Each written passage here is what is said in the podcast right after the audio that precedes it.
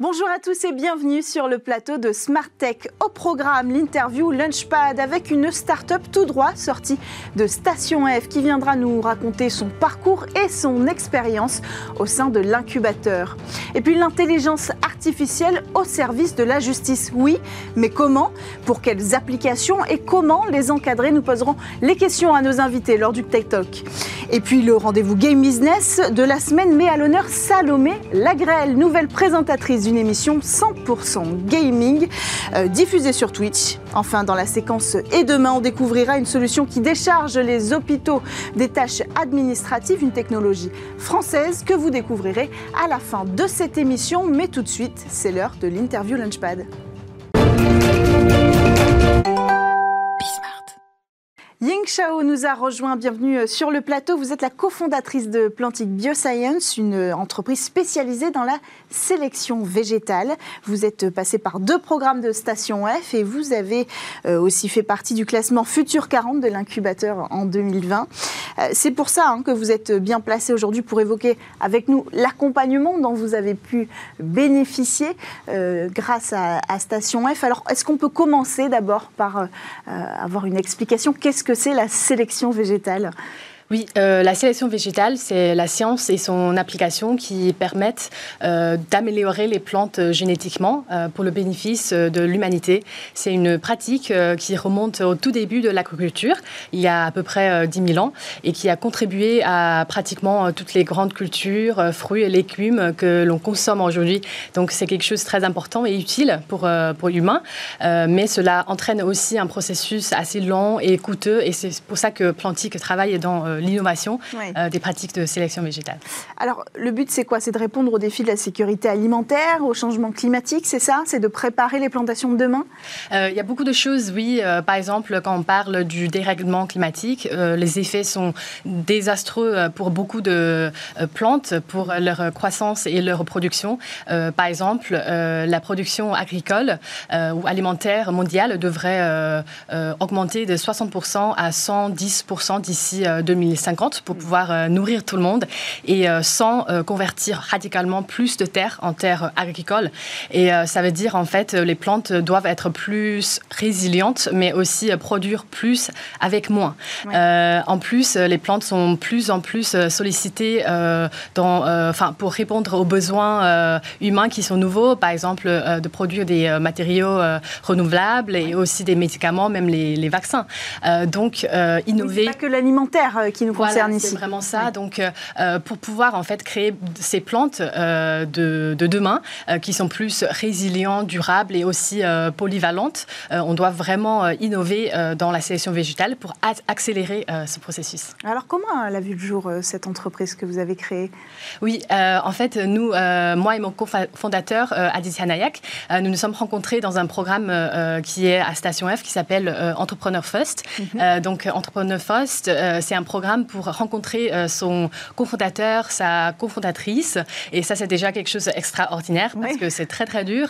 Euh, c'est pas juste une question de talent, c'est aussi euh, une question de timing. tout le monde devrait être prêt déjà pour lancer cette aventure, sa start-up, en rejoignant ce programme. Et du coup, moi et mon cofondateur, nous nous sommes rencontrés dans le programme et parce que nous avons tous les deux eu cette racine familiale dans l'agriculture. donc, nous avons eu ce clic euh, sur ce sujet de sélection. Vous aviez le sujet, mais il vous fallait trouver l'équipe en fait euh, bah, C'est ça. Euh, en fait, Aditya, c'est le cerveau scientifique derrière le projet. il a surtout fait une découverte pendant ses recherches doctorales sur une méthode innovante d'édition génomique sur les plantes. Et aujourd'hui, on développe un ensemble de technologies pour accélérer la sélection végétale basée sur cette méthode, mais beaucoup plus que, que ça. Et, et, moi, je viens d'un background plus plutôt euh, business. Donc, euh, on fait une équipe très euh, complémentaire ensemble. Alors, vous, vous l'avez dit, vous avez participé à ce programme-là, Entrepreneur First. Quel a été le point fort de ce programme Évidemment, au-delà du fait que vous avez rencontré votre cofondateur? Oui, euh, bah, ça c'est déjà euh, la première chose, je dirais, euh, vraiment, mhm. vraiment utile et important pour trouver en fait l'équipe. Et ensuite, en fait, je trouve que le programme a développé depuis maintenant plus de dix ans une méthodologie de création d'équipe et aussi de vérification si l'équipe est vraiment bien pour durer dans longtemps, ce qui est quand même une question primordiale dans la vie d'une jeune startup. Et en plus de tout ça, euh, on vous donne une bourse euh, pendant trois mois pour créer sa startup. C'est quand même fantastique. Alors, euh, au-delà de ça, au-delà de, ces programmes en particulier, quand on est chez Station F, de quelles ressources on bénéficie? Euh, oui, il y a beaucoup, beaucoup de ressources à Station F pour une startup. Par exemple, on a des webinars, des euh, ateliers qui sont euh, dédiés aux sujets spécifiques dans le développement d'une entreprise. on a aussi l'accès, par exemple, aux ressources administratives French Tech qui, qui sont très importants mm. pour une startup technologique, surtout. l'accès aussi aux investisseurs, c'est primordial aussi dans, dans notre vie. et surtout une communauté d'entrepreneurs que je trouve euh, c'est juste euh, quelque chose euh, vraiment génial parce que rien n'est plus réconfortant quand on part tard le soir et on voit qu'il y a d'autres entrepreneurs à, nos côtés à Station aussi pour mettre à jour leur entreprise. Alors après le programme Entrepreneur First, vous avez rejoint le Futur 40. C'est quoi? Oui, euh, alors euh, les Futures 40, euh, c'est une liste de startups choisies par, choisies par Station F. Ce sont les 40 startups les plus prometteuses dans son développement. Et donc, c'est vraiment un honneur pour nous de rejoindre cette liste cette année. Et donc, euh, une fois que vous avez euh, quitté la liste, quelle a été la suite pour vous? Vous en êtes où là euh, dans votre développement d'entreprise? Oui, c'est une opportunité, vraiment une belle opportunité pour faire connaissance à, sa start-up. nous avons eu des conversations avec des investisseurs en Europe, mais aussi ailleurs. Mhm. nous avons aussi eu des talents en fait qui se sont intéressés à notre aventure et qui pourront en fait nous rejoindre plus tard. Et ensuite, nous avons pu aussi développer euh, des partenariats, surtout en France, euh, dans notre secteur. Et donc, euh, je dirais que voilà, on, a tiré beaucoup de valeur de rejoindre cette liste et, plus globalement d'avoir rejoint euh, Station F euh, pour développer votre euh, entreprise. Merci beaucoup Jing Chao d'être venu nous présenter Plantic Bioscience dont vous êtes la cofondatrice, une, une start-up qui s'occupe de la sélection végétale, hein, pour, pour le résumer, au sein de l'incubateur Station F. Alors quant à nous, on va poursuivre avec un sujet, l'intelligence artificielle a-t-elle sa place dans la justice? C'est l'heure du talk.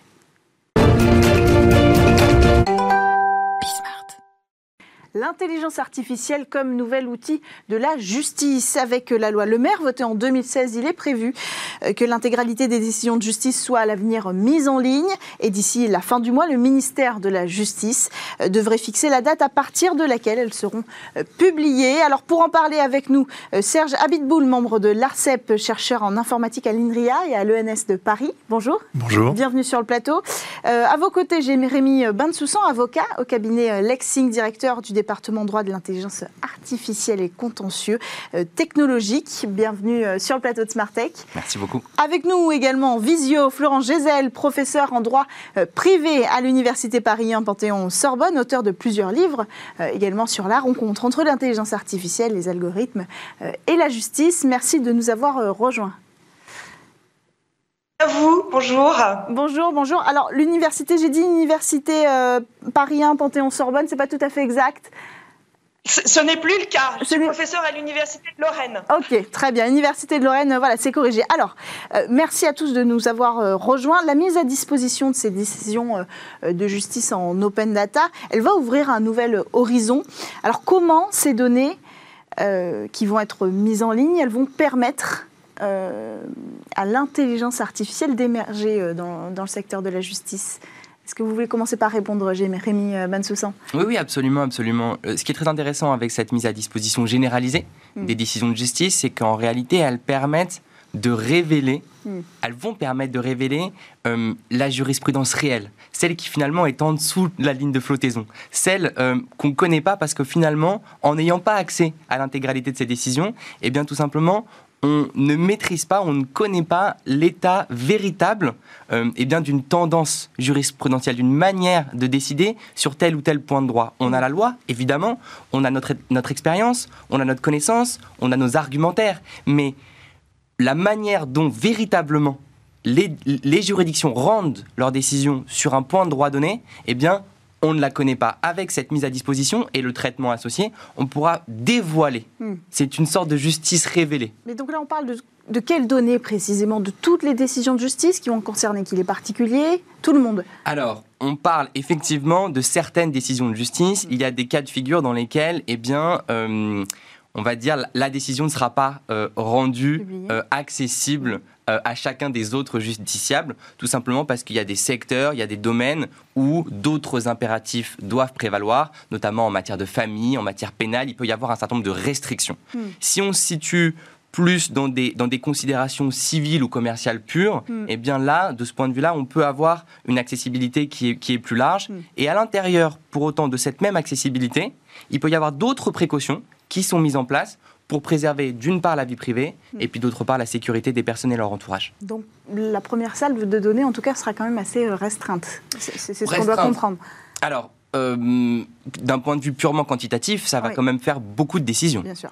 Bien sûr. Euh, Serge Habitboul, ces données-là, elles vont être utiles à l'intelligence artificielle, mais comment? Alors, c'est une excellente question. Et en fait, c'est là qu'on touche un peu la, complexité. C'est-à-dire qu'on a toujours un peu tendance à, vouloir répondre euh, un peu rapidement. Ben, L'intelligence artificielle, c'est une technique, le machine learning, l'apprentissage mhm. automatique. Et, et, puis, et puis c'est tout. En fait, il y a toute une gamme de techniques parce que le, raisonnement humain est quand même très compliqué, la, la, pensée humaine est très compliquée, et donc il y en a plusieurs. Je vais essayer de schématiquement en parler que de deux, mais en fait c'est beaucoup plus large que ça. Il y a une première technique qui est la plus évidente, qui est le machine learning, l'apprentissage automatique. Ça va être de retrouver les décisions de justice qui euh, ressemblent plus à, au cas qu'on doit, qu'on doit traiter. Hmm. Donc c'est un peu le, ce qui se rapproche de la jurisprudence. Et donc parmi toutes les décisions dont on dispose, l'algorithme va essayer de retrouver celles qui ressemblent le plus. Mais il y en a peut-être 100, il y en a peut-être 1000. Et puis, ça va guider d'une certaine façon la décision en disant bah, la décision, par jurisprudence, elle va être un peu la même hmm. que ce qu'on a fait jusqu'à maintenant. Donc, ça, c'est une première chose. Mais il y en a une deuxième. Donc là, il y a besoin de beaucoup de données. Plus vous avez de. Les algorithmes vont aller se nourrir de ces données en open data. Les vont se nourrir de ces données pour essayer d'imiter. De, d'imiter. C'est vraiment une question d'imitation, euh, comme dans l'imitation game, mhm. d'imitation de, de ce qu'on a fait jusqu'à maintenant. Et puis, il y a, il y a deuxième chose qui, qui correspond peut-être plus à la mentalité de la justice française, qui est le raisonnement. On va faire un raisonnement judiciaire. Donc, on va essayer de, de partir des règles. Mais le problème avec les règles de, du droit, c'est qu'elles sont quand même pas très précises. Il faut, et c'est bien qu'elles soient pas très précises. Hmm. Et donc, du coup, il va falloir, euh, d'une certaine façon, les nourrir. On va, on va travailler avec cette imprécision. Et là encore, ça va vouloir dire que euh, là, on est plutôt dans une autre intelligence, un autre type d'intelligence artificielle, qui est plutôt l'intelligence artificielle qu'on dirait, on appelle symbolique, mhm. qui est basée sur du raisonnement. On va essayer de mhm. raisonner. Mais pour raisonner, bah, il va falloir généraliser des concepts, il va falloir faire des choses qui sont quand même un petit peu complexes. Et tout ça dans un monde imprécis. Et donc, pour nourrir ces algorithmes, même symboliques, il va falloir des données pour pouvoir, en gros, mettre des... Alors là, on est plutôt dans ce qu'on appelle l'analyse de données massives, le big data, pour essayer de mettre, mettre les, paramètres, euh, bien affiner les paramètres à ce qu'on comprend par, euh, je ne sais pas, une, une, Là, on va chercher des données quantitatives, on va chercher euh, le nombre de personnes acquittées, le nombre... En fait, on va aller vraiment sur des points précis, et toutes ces données peuvent servir sur plusieurs cas de figure. Oui, et puis on va, aussi, on va aussi jouer sur un truc qui est quand même très compliqué, c'est la langue naturelle. C'est-à-dire que qu'on n'est pas dans un monde complètement artificiel. L'informatique est, est, vachement forte à faire des choses avec des chiffres, etc. Là, on est dans un monde de la parole. C'est-à-dire qu'on a des décisions qui sont des décisions de justice, qui sont basées sur le, langage. Mm. Et le langage est très imprécis. Et mm. donc, il va falloir aussi analyser ce langage et puis euh, essayer de raisonner dans ce monde imprécis. Et raisonner dans un monde imprécis, c'est pas facile. Mm. Et encore une fois, on, touche un peu le, le, haut de, l'iceberg. Il y a énormément, énormément encore de travail à faire dans cette direction. On va revenir sur cette notion de raisonner pour l'intelligence artificielle parce qu'on va voir que ça va soulever euh, pas mal de points intéressants. Euh, Florence Gézel, euh, à quel, quel rôle jouerait précisément? Est-ce qu'on peut se projeter, donner des exemples? Quel rôle pourrait jouer l'IA dans la justice? Sous quelle forme Quels outils ça représenterait? Dans quelle branche particulière pour, pour quelle action? Alors, euh, euh, bah, comme vous le dites, c'est-à-dire que vous avez euh, la possibilité désormais, en exploitant ces masses d'informations que vont constituer toutes ces décisions judiciaires que jusqu'à présent on ne connaissait pas, vous allez avoir la possibilité de regarder quelles sont les grandes tendances, qui juge quoi, dans quel sens, quels sont les taux de succès de telle ou telle action devant tel ou tel tribunal. Donc, on va avoir une connaissance très fine de ce qui se passe devant euh, des juridictions dont on n'avait pas jusqu'à présent, euh, euh, sur lesquelles on n'avait pas jusqu'à présent une très grande visibilité, puisque, comme cela a été dit, nous avions jusqu'à présent accès aux décisions des juridictions supérieures. Alors, je pense qu'on va aller beaucoup plus loin que cela, et c'est ce que Serge vient d'expliquer, parce que l'intelligence artificielle va permettre de faire sortir des résultats euh, que ne permettrait pas de faire sortir un raisonnement très formalisé. Je m'explique, c'est une, c'est une boutade qui a été euh, euh, formulée par des chercheurs américains à propos d'un, vieil arrêt américain sur la pornographie. Un, juge américain avait dit Je ne sais pas définir la pornographie, il y a des règles sur la pornographie, je ne sais pas la définir, mais je la reconnais quand je la vois. C'est ce qu'avait dit le juge, et on avait dit ben, Du coup, la pornographie, le juge décide tout seul. Et de ce fait, de, de fait de pouvoir aujourd'hui euh, disposer de toutes sortes de décisions antérieures qui se sont prononcées sur ce qu'est la pornographie, qui ont dit voilà, telle image est de nature pornographique, eh bien, va permettre aujourd'hui à une IA de sortir une réponse. Euh, concrètement, qu'on euh, imagine les outils. Ça, peut fonctionner dans plein de domaines. Concrètement, il faudrait qu'on puisse se projeter pour les gens qui nous regardent quand on, on nous dit l'IA va servir d'outil à la justice. Mais comment? Quel, Dans quel cas de figure précisément? Aujourd'hui, on va partir sur des choses qui sont relativement simples, c'est-à-dire qu'il euh, y a des applications, par exemple en matière de dommages corporels.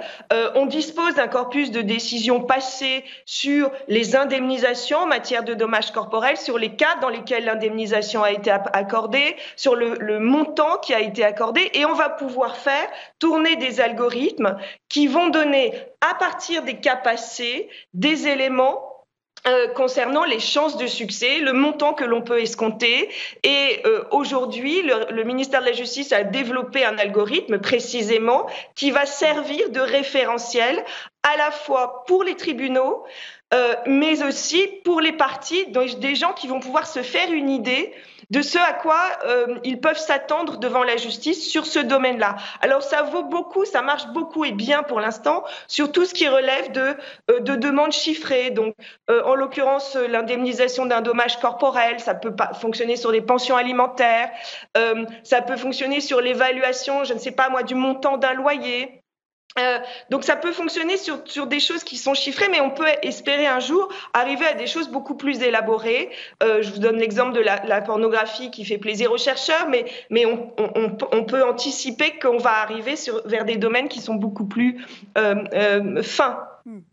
Euh, Jérémy euh, Bensoussan, l'intérêt principal, quel est-il? Est-ce que on parle beaucoup de désengorger les tribunaux. Est-ce que c'est vrai et comment? Euh, Il y a un intérêt aussi peut-être du côté des avocats comme vous. on pourra par exemple donner un pourcentage de réussite en fonction des affaires.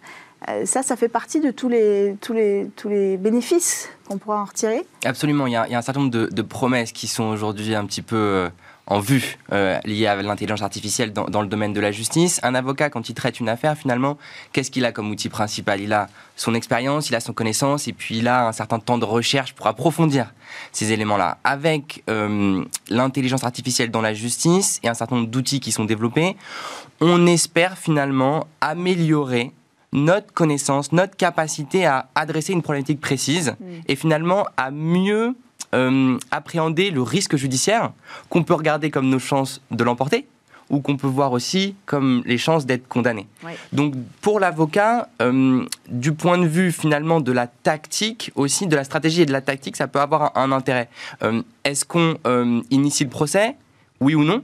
Est-ce qu'on favorise potentiellement les modes alternatifs de règlement des conflits? Hmm. Et qui dit mode alternatif de règlement des conflits? Médiation, conciliation, dit moins de procès donc des engorgements. Donc on voit bien qu'il y a effectivement une synergie entre l'utilisation de l'IA pour mieux appréhender son cas de figure Et puis, est-ce que euh, les tribunaux vont devoir gérer un flux toujours plus important euh, d'affaires Pour l'avocat, euh, après, très concrètement, son rôle est quand même double et il a vocation à rester. premièrement, pour gérer le flou, le flou de la, le flou de, la loi, son caractère abstrait, évidemment. Et puis, il a aussi un intérêt, j'allais dire, simplement pour traduire les objectifs de son client en demande, en prétention juridiquement articulée. Hmm. Pour tout ce qui est conviction, avoir les bonnes décisions pour finalement appuyer sa position, avoir aussi des éléments quantitatifs, comme on l'a dit tout à l'heure, pour positionner le montant d'une demande, le montant de dommages et intérêts. Là, les technologies d'IA peuvent être d'un secours absolument euh, intéressant. Est-ce que vous voulez réagir là-dessus, euh, Serge Abitboul, euh, sur, sur les bénéfices concrets que peuvent apporter liés à la justice? Tout, ce qu'a dit Jérémy, je, partage absolument complètement. Euh, je, vais dire peut-être dans un deuxième temps, parce que pour l'instant, dans, dans, un, dans, un premier temps, tout ça c'est vrai. Dans un deuxième temps, on peut espérer plus, euh, et je vais essayer de l'expliquer. Je pense qu'il bon, faut, faut, laisser un peu le temps à cette techno, elle est quand même très très neuve. Euh, l'informatique a 100 ans, enfin bon, tout, tout ça c'est quand même du, du, récent. Et je pense qu'on fait énormément de progrès. Disons à je ne je suis, pas, euh, je suis pas futurologue, je ne saurais pas mhm. dire dans combien de temps, mais je pense qu'on peut espérer relativement moyen terme avoir aussi des, algorithmes qui, qui permettent d'être plus justes. Alors je, m'explique.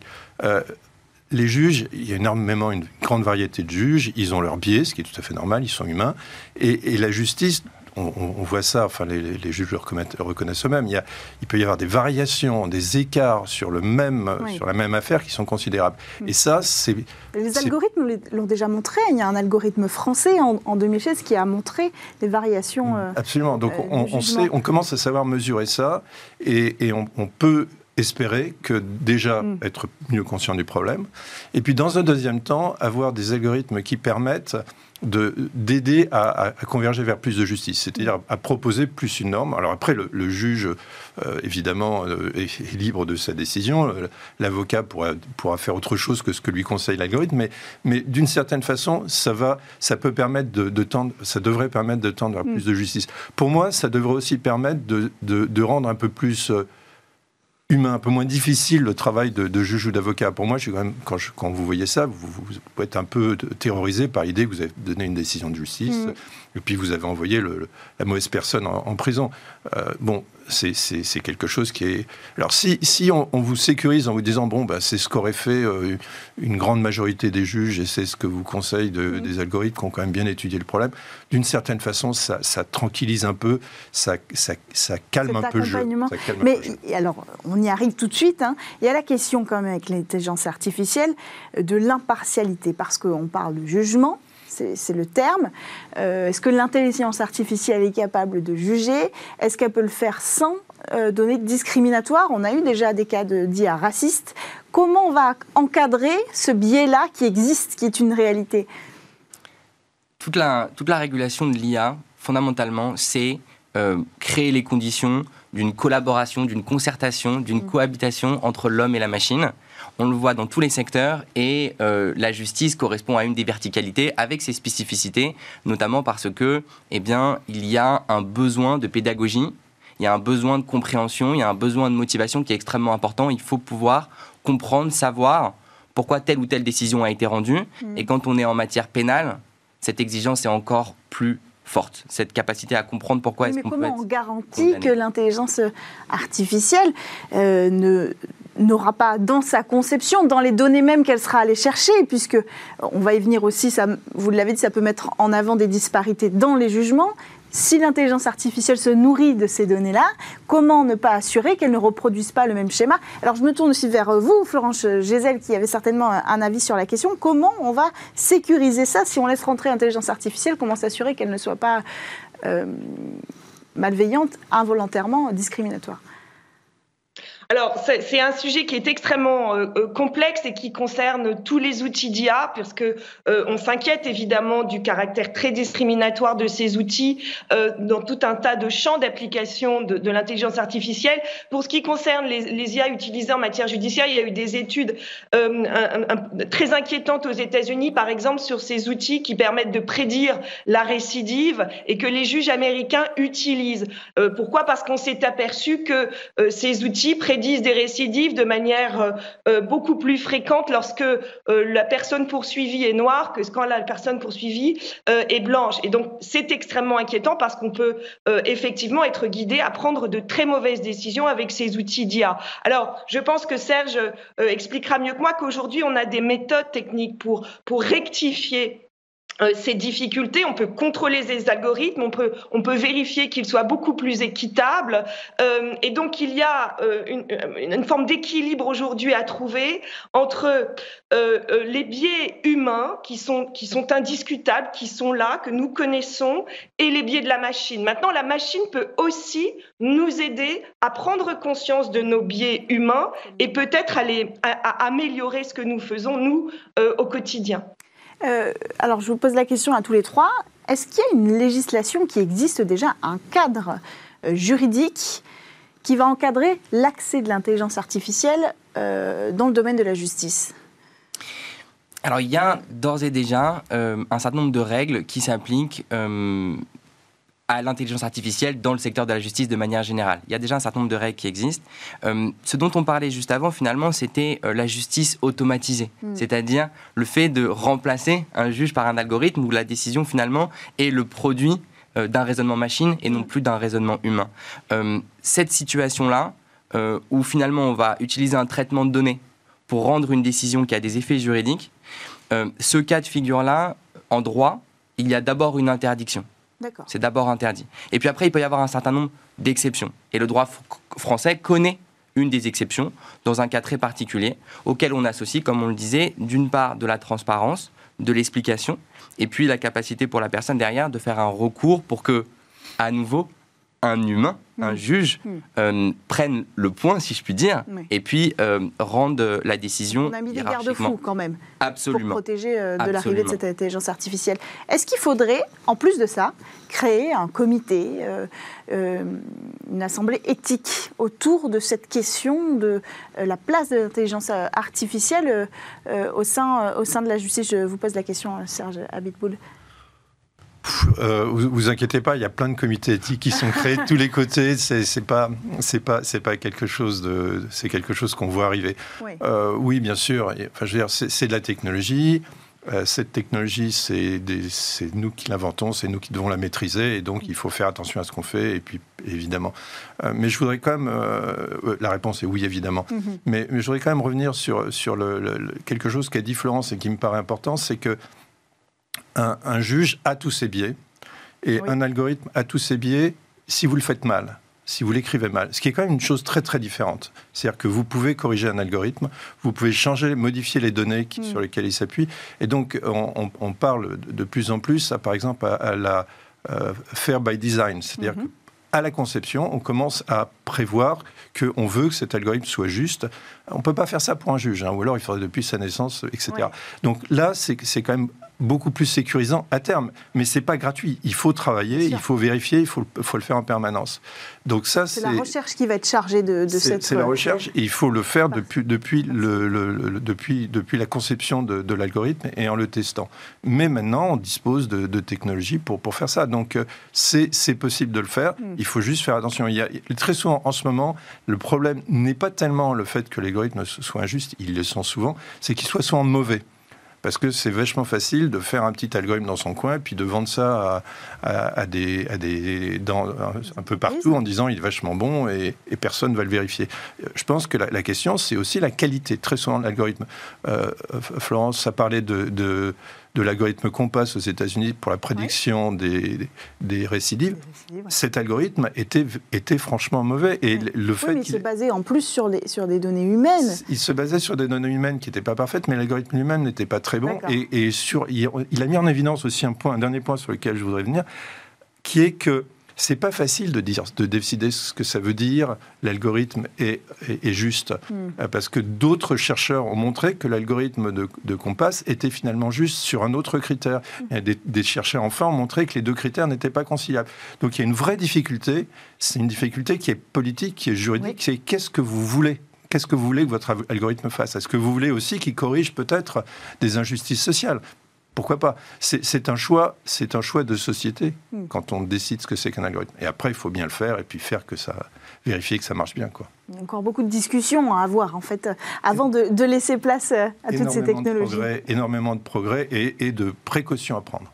Merci beaucoup euh, à tous les trois d'avoir participé à cette discussion autour de l'intelligence artificielle euh, comme outil de la justice. Merci à vous, euh, Jérémy Bensoussan, avocat au cabinet Lexing et directeur du département droit de l'intelligence artificielle et contentieux technologique. Florence Gessel, donc professeur en droit privé en Lorraine, à l'Université de Lorraine. Hein je, rectifie cette fois, et également auteur de plusieurs livres hein, sur la justice et les nouvelles technologies. Et à vous, Serge Habitboul, euh, du board de l'ARCEP et chercheur en informatique à, l'INRIA et à l'ENS Paris. Le temps d'une courte pause pour nous. On se retrouve tout de suite pour votre rendez-vous Game Business.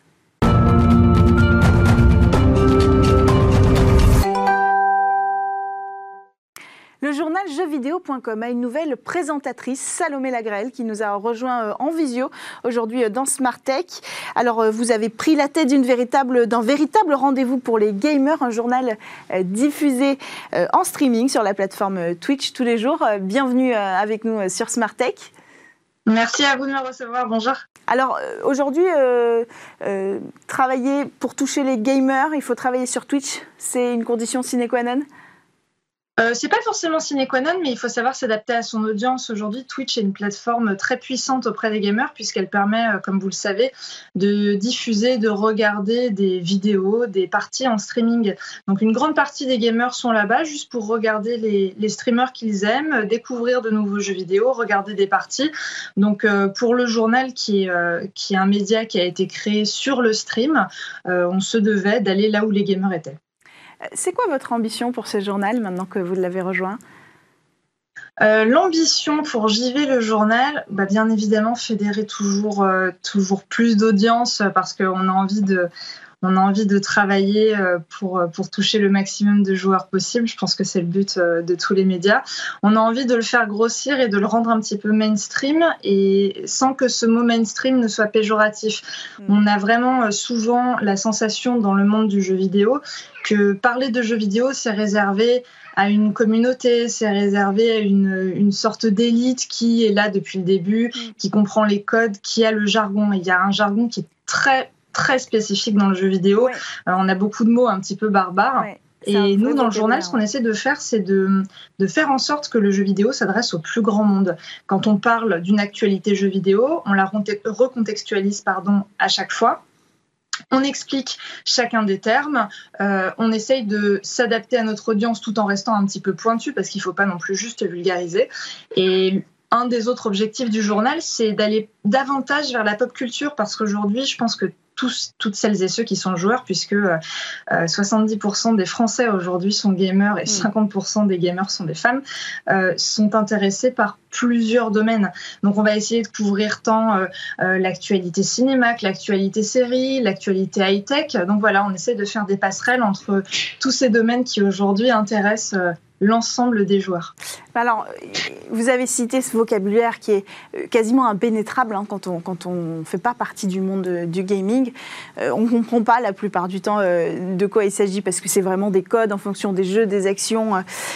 vous l'avez dit, débarrasser un petit peu de ce vocabulaire, c'est une solution. La pop culture, c'est une solution. Est-ce qu'on pourrait imaginer des nouveaux outils aussi pour attirer un nouveau public sur cette émission et plus globalement pour les attirer sur, sur des programmes liés au gaming alors, euh, en ce qui concerne le jargon, je pense que chaque milieu a son jargon un petit peu spécifique, euh, euh, que ce soit du business, de la finance, de la cuisine même. Hein, même le, enfin, chaque domaine a vraiment ses petits mots qu'il faut connaître. En jeu vidéo, c'est vrai qu'on est un peu plus barbare et, surtout on a la, particularité de ne pas avoir été tendre avec les médias qui tentaient de s'y aventurer. On se souvient de l'épisode Me Porg sur France 2 le matin. Peut-être les autres solutions pour fédérer le maximum de personnes autour du gaming et surtout leur donner envie de s'intéresser euh, à ce média euh, passerait par des interviews. Chaque semaine, dans le journal, on reçoit euh, des invités qui ont des profils très divers. Ça peut être un ancien mec de Facebook, Twitch, Google, qui maintenant a monté sa start-up de manière à pouvoir jouer entre amis euh, à des jeux vidéo rétro euh, en multi. Donc ça s'appelle Paybacker. On a reçu Robin Leproux aussi, qui était euh, ancien président du PSG, qui était ancien président du TF6 notamment, et qui lui a monté un, lieu dans Paris qui s'appelle l'eSpot.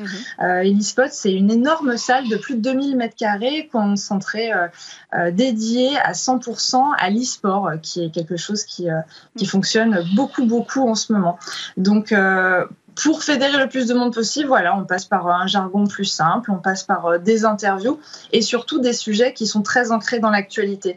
On essaye à chaque fois dans le journal, le matin en conférence de rédaction, du coup, euh, puisqu'on travaille comme, comme une vraie chaîne, comme un vrai média de s'intéresser euh, à l'actualité, de partir de ce point d'actualité et d'essayer de tisser une histoire mmh. et de voir ce qu'on peut en raconter. Donc voilà, au moins, quelle que soit votre connaissance du jeu vidéo, si vous avez entendu que Jeff Bezos a annoncé qu'il avait 200 millions d'abonnés Prime vidéo et que 50 millions d'entre eux avaient été acquis lors de l'année 2020, bah, c'était l'un des sujets hier du journal. Bon, c'est plus seulement des gamers qui parlent entre eux de gaming.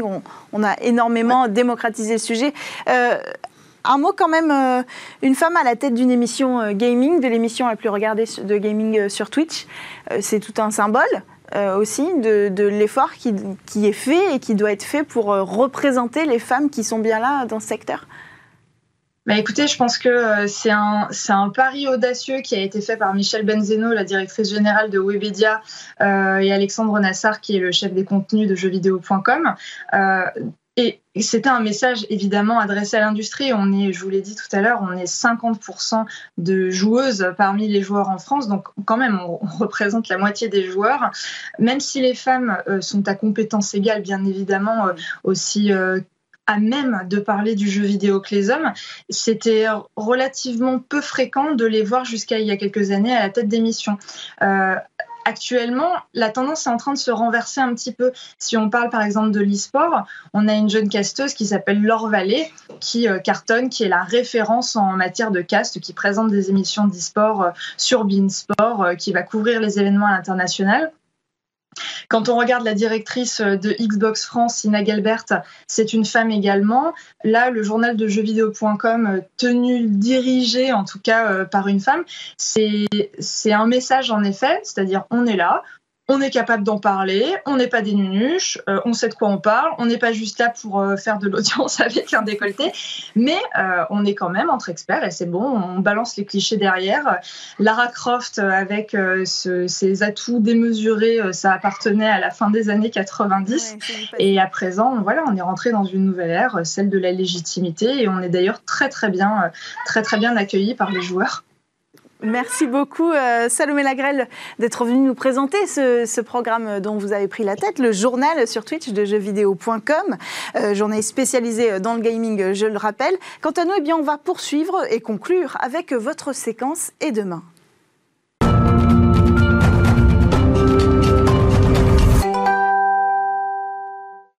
Les hôpitaux seront peut-être libérés de toutes les tâches administratives euh, et les soignants pourront se consacrer à 100% à leurs patients. Euh, il y a des technologies qui vont dans ce sens. Euh, et pour en parler, Jean-Louis Fraisse, cofondateur de Bot Design, bienvenue sur le plateau. Bonjour. Alors, est-ce que vous pouvez commencer par nous présenter cette solution numérique et sécurisée que vous avez mis au point? Alors, Max, c'est une plateforme multipathologie qui est basée sur des robots conversationnels et du coup qui va permettre avec de l'intelligence artificielle euh, eh ben, de contribuer à faire du prédiagnostic et du suivi clinique mm. de manière à ben, euh, faciliter la décision euh, médicale. Mm. Et du coup, en facilitant la décision médicale, ben, on va proposer aux médecins de personnaliser encore plus le soin qu'il va apporter à son patient et puis souvent de lui éviter euh, des soins inutiles. Et donc euh, du coup, c'est extrêmement intéressant euh, parce que le médecin va pouvoir se recentrer sur des tâches à plus forte valeur ajoutée. Oui, donc je disais tâches administratives débarrassées, mais en fait l'idée là c'est plutôt surtout d'accélérer la, pose de diagnostic sur le patient avec toutes les, demandes annexes hein, qui vont entourer le soin principal. Alors c'est exactement ça puisque euh, du coup, euh, le patient en amont euh, de la consultation ou après la consultation, quand il est passé par l'hôpital ou quand il est passé chez son médecin généraliste, hmm. eh bien, on va pouvoir avoir des renseignements cliniques sur son état de santé qui vont justement orienter sa prise en charge et on peut même utiliser un certain nombre de méthodes qui vont nous alerter pour avoir des prises en charge spécifiques, comme des alertes par exemple. On suit le patient avant même son arrivée devant le soignant jusqu'à son départ après euh, le soin.